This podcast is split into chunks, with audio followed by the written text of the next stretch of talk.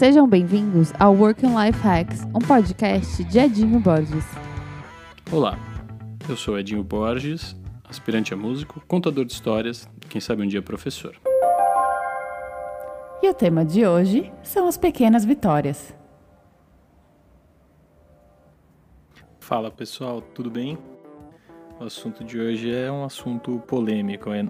Todo mundo quer ter aquela sensação de progresso é, e a gente está sentindo aí só a sensação de trabalho, de estar tá ocupado. Né? E aí eu acho que a gente começa um pouco. A gente começa um pouco pela história de que a gente está trabalhando muito mais do que a gente imaginava. Então, mais uma vez, temos um motivo forte externo e todo mundo está podendo trabalhar e que está fazendo seus devidos esforços aí para se trabalhar em casa, está trabalhando mais do que imaginava. Todo mundo achava que por não pegar trânsito, já tá em casa, enfim, ia conseguir fazer mais coisas. Ia estar tá entregando mais, a gente fala de entregar mais, é, ou até de ter melhores resultados. Mas não necessariamente isso é verdade. E eu vou juntar um monte de assuntos aqui hoje que, que, que eu venho lendo, enfim, recentemente e antigamente, e vou tentar juntar tudo para a gente falar desse assunto um pouquinho. Então, primeiro que a gente tem estado uh, mais cansado mentalmente, né? Então, que a gente chama de overworking. Uh, tá exagerando, tá começando a ficar com a, com a cabeça mais cansada, tentando trabalhar mais para compensar isso. Mas a nossa qualidade de verdade ela cai. Né? E como nossos cérebros são ainda muito melhores que os das máquinas para poder tomar decisão, fazer associação de ideias, para poder ser criativo, enfim, para poder errar e aprender e juntar isso com outras coisas, associar para avançar, a gente está perdendo um pouco dessa, dessa qualidade uma vez que a gente está muito cansado. Né?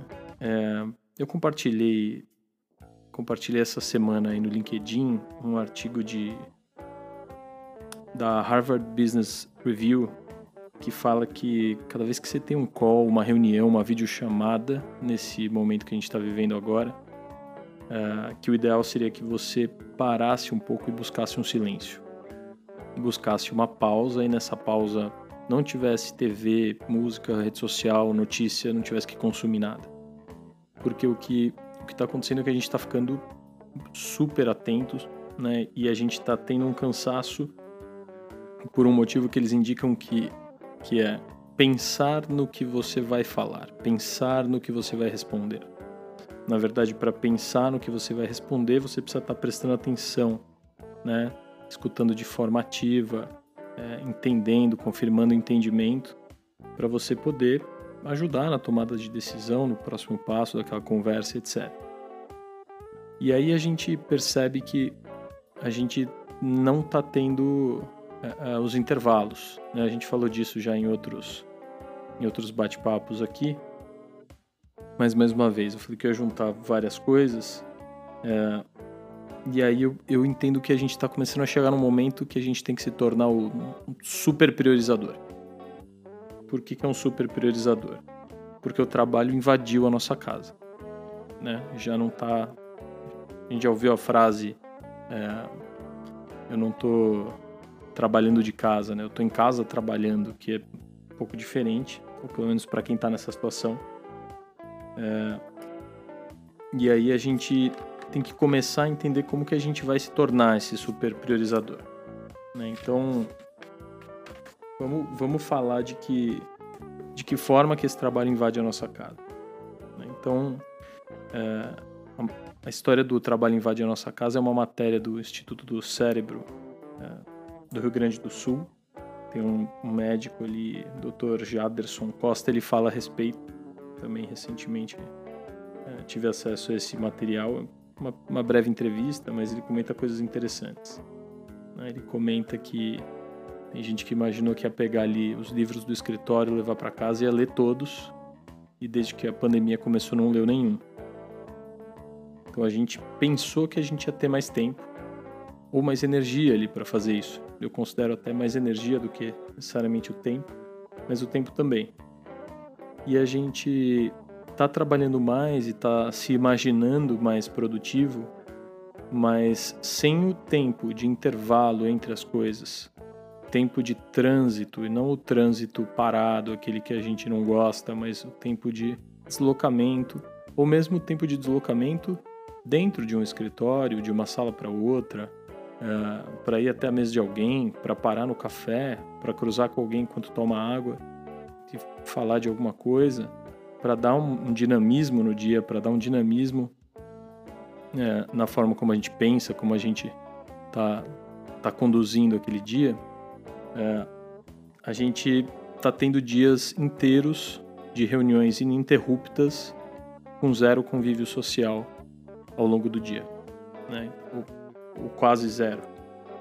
É, e aí ele fala de duas coisas mais que eu acho que são interessantes. Então, a primeira é que, como a gente está fazendo videochamadas ou audiochamadas, né, ligações ou conferências, é, que a nossa vida está parecendo um programa ao vivo. E um programa ao vivo, para quem assiste, todo mundo já assistiu algum, é aquele programa onde tem que tomar cuidado. O que está acontecendo ali no backstage? Não pode passar ninguém atrás da câmera. Uh, tem que tomar cuidado com os ruídos. Enfim, tem uma série de cuidados adicionais que tem que, tem que acontecer para esse programa ao vivo acontecer da melhor maneira. E além disso, uh, você tem que estar tá com aquela atenção. Né? E se for vídeo, então você tem que estar tá vidrado, prestando muita atenção para tentar, numa telinha menor do que a vida real, vida real é boa, né? Vida real ao vivo. É, você identificar os mesmos sinais aí que, a, que as pessoas do outro lado estão estão emitindo, né? Linguagem corporal, reações, expressões, que na nossa no nosso convívio social a gente consegue perceber de uma maneira um pouco melhor. Né?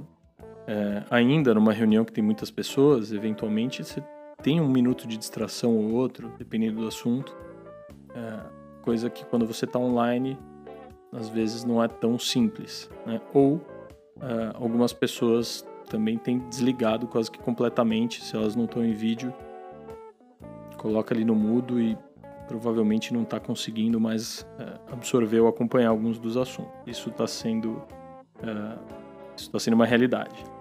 Né? E aí a outra sensação que vem junto com isso é de que o tempo está passando muito rápido. Então os dias são todos iguais. Não tem nada novo para se registrar no cérebro, as memórias. Né? Especialmente se a gente está indo de cedo a muito tarde, termina, né? já vai comer alguma coisa, toma um banho, é, ou enfim, dependendo do horário que você faça isso, os dias estão muito parecidos. Então não tem nem mais é, coisas banais como escolher a vaga, onde você vai parar, ou aonde que eu vou descer, ou aguardar o aplicativo, ou enfim, para muitas pessoas não tem, não está tendo nada disso. E apesar de ter alguns benefícios práticos e óbvios, é, trabalhar de casa ou ter que ficar em casa são, são coisas bem diferentes. Né? Então, a gente volta na história da superpriorização. Né? E a superpriorização, eu acho que ela tem algumas coisas básicas. A gente falou é, de vários assuntos relacionados a, a isso aqui já, mas eu acho que também, mais uma vez, é uma boa ideia misturá-los aqui, porque alguns a gente ainda não falou. Então eu acho que a gente começa com o básico, que é, é você ter claro teu objetivo, teu resultado final, o que você quer atingir, o que você precisa atingir. Né? É, aquela história de, de começar do, do fim para o começo. Onde eu quero chegar e aí o que, que eu preciso fazer para chegar lá, não o contrário. E aí você começa a priorizar tarefas é, suas, coisas que você quer fazer, ou pensar nas coisas que você quer fazer, com base no impacto nesse resultado que você quer obter. Aí a gente começa a ter uma conversa mais legal. Além disso, você começar a priorizar o que a gente chama das solicitações, das requisições, dos pedidos e dos pedidos de ajuda. Né? E já fazendo mais algumas misturas aqui, existem metodologias bem antigas aí, clássicas, tal da matriz de Eisenhower, né? Urgente e importante. Quando é urgente e importante, você tem que fazer na hora. É, quando é importante, mas não é urgente, você pode marcar um horário para fazer. É, e aí, os outros dois quadrantes, né? Então, não é nem urgente nem importante, deixa para lá, né? É urgente, mas não é importante. O que será que é urgente, mas não é importante? É... Enfim, você vai procurar esse, essa matriz, você vai encontrar um monte de coisas. É... Tem até sites que dão exemplos, exemplos relativamente simples é... para cada um dos, dos quadrantes aí dessa, dessa matriz. Né? É, a, gente, a gente fala que talvez coisas que são, pensando até na vida pessoal, extremamente importantes e urgentes são, sei lá, emergências médicas. São projetos com, com prazos de entrega ali que, que precisam da sua atenção imediata para entrega. Né? É, coisas importantes, mas que não são urgentes, em teoria, é, você fazer uma pausa para replanejar e ver até onde você foi e o que, que você tem que fazer para frente. É, cuidar da nossa saúde, né? Só a gente não cuida até ficar urgente. Então, na verdade, a história de alimentação, exercício, etc. E desenvolvimento pessoal, estudar, relações com familiares, amigos, etc. E aí a gente tem um, no quadrante de coisas é, urgentes, mas que não são importantes, interrupções desnecessárias, reuniões sem motivos claros, né? E aí, claro, as urgências é, rotuladas por outras pessoas, tá? Nem vou falar do último quadrante porque ele realmente é desnecessário, mas é, puxa aqui o tema das da urgência das outras pessoas. Aqui a gente começa a misturar de novo. Então, não aceite que as coisas já venham com urgência é, para você. Né? Eu acho que, brincadeiras à parte aqui, se for o teu chefe que te pediu, possivelmente ele já fez essa priorização para você, muitas vezes. Mas mesmo assim, dá uma olhada, entende e até eventualmente bate um papo com ele para entender que o urgente é, é aquele urgente que vai ajudar no impacto, que vai ajudar no resultado final, tá? E é legal quando, quando essa clareza é, vem dos dois lados. Quando a gente fala de chefe, é claro. Mas enfim, isso vai acontecer também com muitos dos seus colegas, dos seus pares. E a gente tem um problema que é automaticamente a gente quer, quando alguém pede alguma coisa pra gente, a gente quer falar sim. É isso que a gente quer falar. A gente quer aceitar, a gente quer ajudar, enfim, a gente quer dar uma força aí para qualquer pessoa que, que nos pede ajuda. E a gente faz isso porque a gente quer ser uma pessoa boa, né? A gente não quer ser é, aquela pessoa que, vamos lá, entrou em conflito, disse que aquilo que a pessoa, colega, amigo veio te pedir não é importante, né? Mas de verdade, quando a gente, quando a gente aceita os pedidos uh, dos outros sem fazer a nossa avaliação correta, a gente está diminuindo o valor daquilo que para nós é importante. A gente está diminuindo uh, o valor do nosso tempo para outras coisas. Então, a gente começa a pensar em como que a gente fala não para essas coisas. Uh, e aí tem alguns exemplos até que você pode pegar do, do Elon Musk, Elon Musk da Tesla e várias outras coisas aqui. Um, líder às vezes controverso aqui, mas digamos que talvez um cara que tem conseguido entregar bastante coisa. Né? É, ele já disse que ele é contra grandes reuniões ou reuniões não produtivas, enfim. E ele diz, por exemplo, que por ele as pessoas têm que estar livres para sair dessas reuniões. Entrou na reunião, viu que o assunto não está pertinente, que não é legal, pede desculpa, com licença, tem uma outra coisa e sai, vai embora, né? É, e não se limitar a, buscar trazer os seus resultados com base naquilo que você precisa, inclusive ampliando a comunicação quando necessário, né? Indo até as pessoas ou as áreas, enfim, que você julga que são necessárias para que você uh, possa avançar. Mas sem, sem perder a linha aqui, ou perdendo só um pouquinho, a gente volta na história do não. Né? E aí o não tem, tem várias maneiras da gente faz, falar não ao invés de falar sim.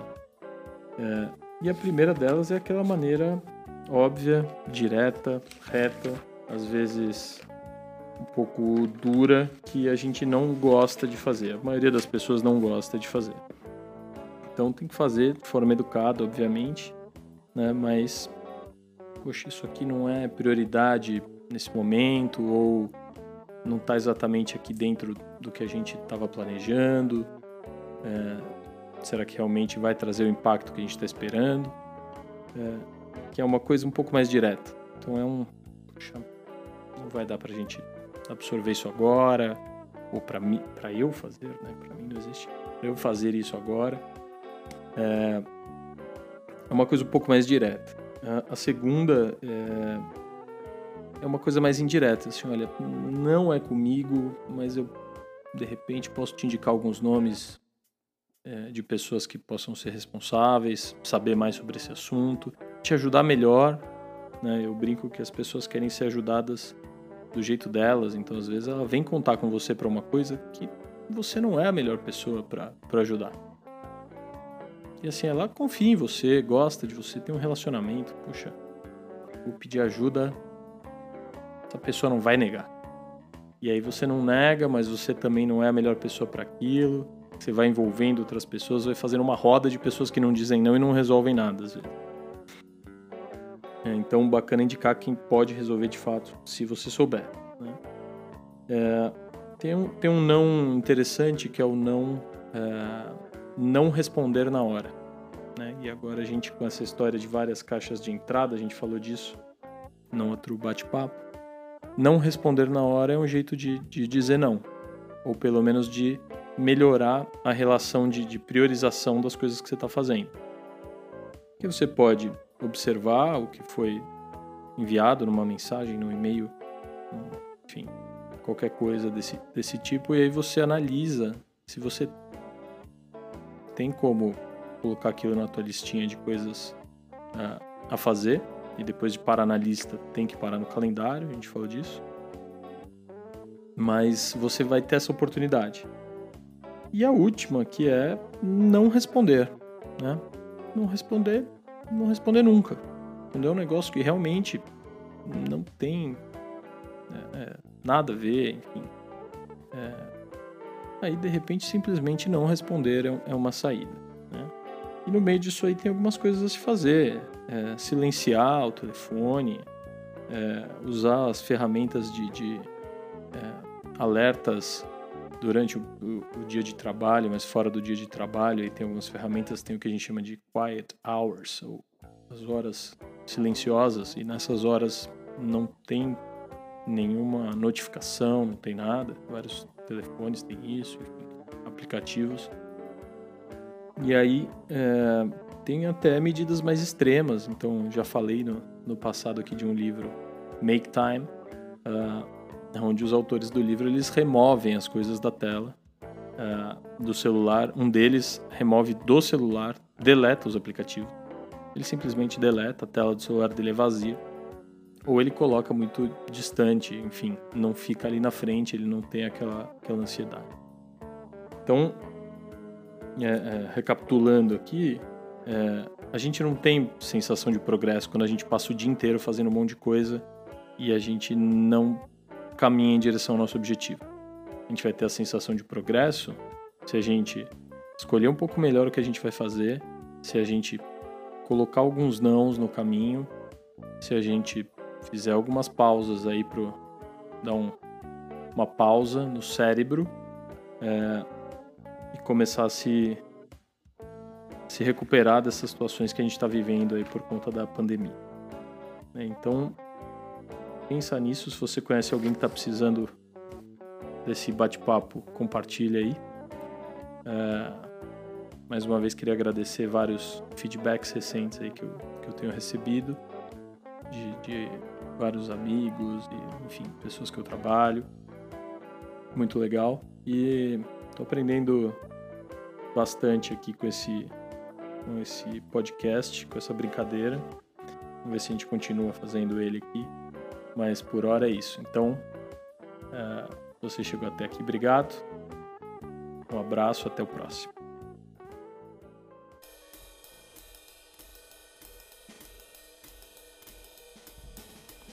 Fala pessoal, tudo bem? Hoje temos muitas recompensas. É, a primeira delas é a trilha do, do bate-papo de hoje, que foi uma trilha de blues, a primeira que eu tentei compor aí na vida. Não acho que ficou muito boa, mas foi muito divertido fazer isso. É, último fim de semana aí usei algumas horinhas para brincar disso. É, mas as recompensas de verdade, obviamente, são indicações de música aí para vocês conhecerem. Então vamos lá. A verdadeira recompensa aqui é uma música que é um blues, tem que ser então um artista chamado Otis Rush. Se escreve O-T-I-S. Rush. E de uma música que chama Working Man. E nessa música ele ele fala aí que ele é um cara que trabalha muito, ele está ocupado todo dia e por isso que ele é um working man, que ele está buscando ganhar mais, trabalhando cada vez mais. Enfim, então ele é, ele fala que ele não trabalha por ninguém, está trabalhando por ele. É um dos melhores guitarristas aí desse, desse estilo musical. E tem uma curiosidade interessante. Na hora que você buscar, que você tentar encontrar aí o Otis Rush, Working Man, tenho certeza que você vai achar a música Working Man, o mesmo nome, da banda uh, Rush, famosíssima, uh, maiores baixistas que eu conheço, Gary Lee. Enfim, baterista fantástico, uma banda que eu gosto muito uh, e que fala mais ou menos da mesma coisa. Né? Então fala de quanto que ele trabalha, de como a vida dele podia ser melhor se ele fizesse melhor aí do seu, dos seus dias, como que é o fim de noite dele, enfim. Então Ficam aí, era para ser uma, ficam duas sugestões. Otis Rush, Working Man, e da banda Rush também, Working Man. Curiosidade. Tá bom? Obrigado. Até a próxima.